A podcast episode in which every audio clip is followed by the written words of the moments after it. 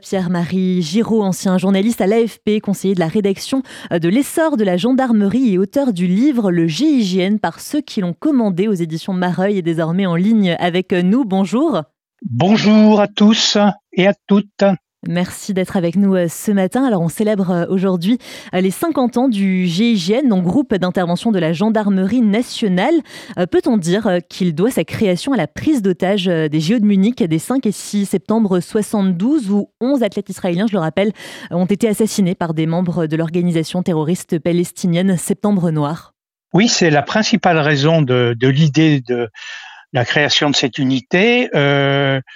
Avec la réflexion à l'intérieur de la gendarmerie de comment peut-on euh, former des hommes et à la négociation et à l'intervention en cas de, de prise d'otage du même type. Mais il y a également deux, deux gros faits divers en France qui ont, qui ont également accéléré cette, cette mise en place de cette unité. Il faut rappeler que la date du 1er mars correspond à la mise en œuvre opérationnelle de l'unité euh, qui s'appellera, qui prendra le nom le 16 avril de groupe d'intervention de la gendarmerie nationale, mais le 1er mars, l'unité est déclarée opérationnelle et dès le 11 mars, c'est la première intervention contre un forcené en région parisienne.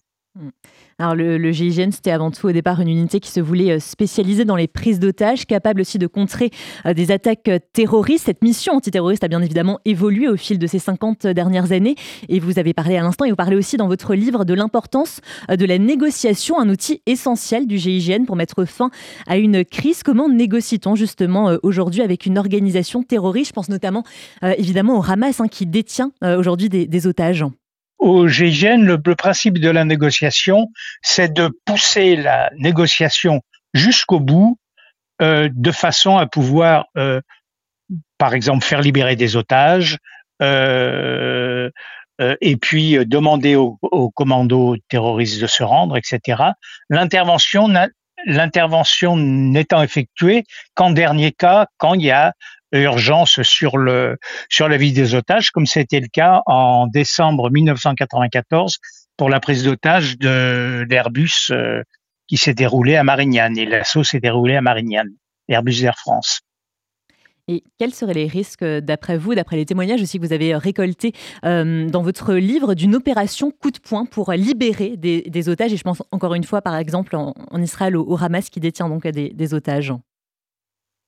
Alors ça, c'est une opération très complexe hein, à laquelle euh, à laquelle pourrait participer euh, le, GIGN euh, dans le cadre d'une opération française évidemment, à laquelle pourrait participer le, GIGN, parce qu'il faut évidemment du renseignement pour savoir précisément où sont les otages que l'on veut libérer, et ensuite trouver le bon créneau pour intervenir. Mais je voulais vous rappeler quand même que le euh, GIGN a été créé la même année, en 1974, que le YAMAM, qui est l'unité euh, d'intervention des, gardes frontières euh, israéliens. Mmh alors le, le, GIGN, on l'a dit, a vu le jour après les attentats des, JO de, Munich. Il fête aussi, euh, cette année euh, ses 50 ans, donc euh, année des, JO de Paris en 2024. Peut-on parler d'une collaboration inédite du GIGN avec l'abri et le RAID pour protéger cet événement unique et hors norme qui va se tenir dans, dans la capitale? Oui, oui, ça sera. la collaboration existait déjà au niveau de, de, de manœuvres communes, hein, d'exercices communs, mais là, ce sera la première grande euh, opération dans laquelle euh, la brigade de recherche et d'intervention, la BRI de la préfecture de police de Paris, le RAID, l'unité d'intervention de la police, et le GIGN, l'unité d'intervention de la gendarmerie, euh, vont se partager les tâches notamment pour la cérémonie d'intervention, euh, pour, pardon, pour la cérémonie d'ouverture des Jeux Olympiques qui se déroulera sur la Seine le 26 juillet et qui comporte un important euh, domaine sécuritaire. Hein. Euh, le GIGN, à cette occasion, va déployer 400 gendarmes sur place pour participer à cette sécurisation de la cérémonie.